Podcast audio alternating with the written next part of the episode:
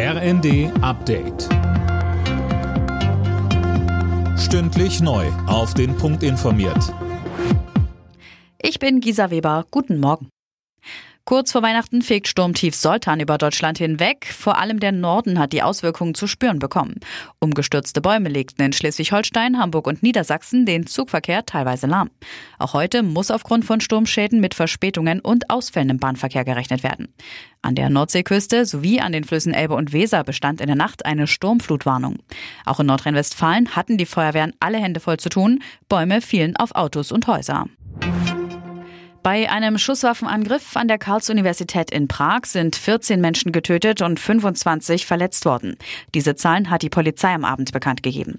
Jana Klonikowski berichtet. Auch der mutmaßliche Schütze ist nach Polizeiangaben tot. Der 24-Jährige soll vor der Tat auch seinen Vater getötet haben. Weiter hieß es aus dem tschechischen Innenministerium, es gebe keine Hinweise auf einen Zusammenhang mit internationalem Terrorismus. Das Gebiet rund um die Uni in der Nähe der berühmten Karlsbrücke wurde weiträumig abgesperrt. International ist die Bestürzung über den Angriff groß. Der Anschlag mitten in Prag trifft Europa im Herzen. Wir sind in Trauer, schrieb etwa Außenministerin Baerbock bei X.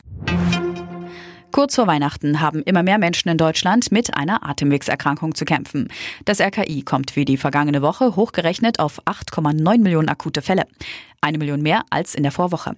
Besonders groß ist das Plus bei Schulkindern und jungen Erwachsenen. Die Virologin Ulrike Protzer sagte im ZDF. Da gibt's ja die Erreger, die wir jeden Herbst kennen, auch schon vor Corona-Zeiten.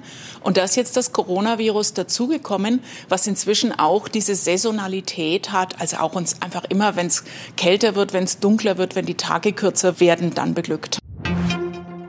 Der erste FC Köln und Trainer Steffen Baumgart gehen getrennte Wege. Das hat der Verein jetzt bestätigt. Grund ist der bisherige Saisonverlauf. Köln hatte von 18 Pflichtspielen nur drei gewonnen und steht in der Bundesliga auf Tabellenplatz 17. Alle Nachrichten auf rnd.de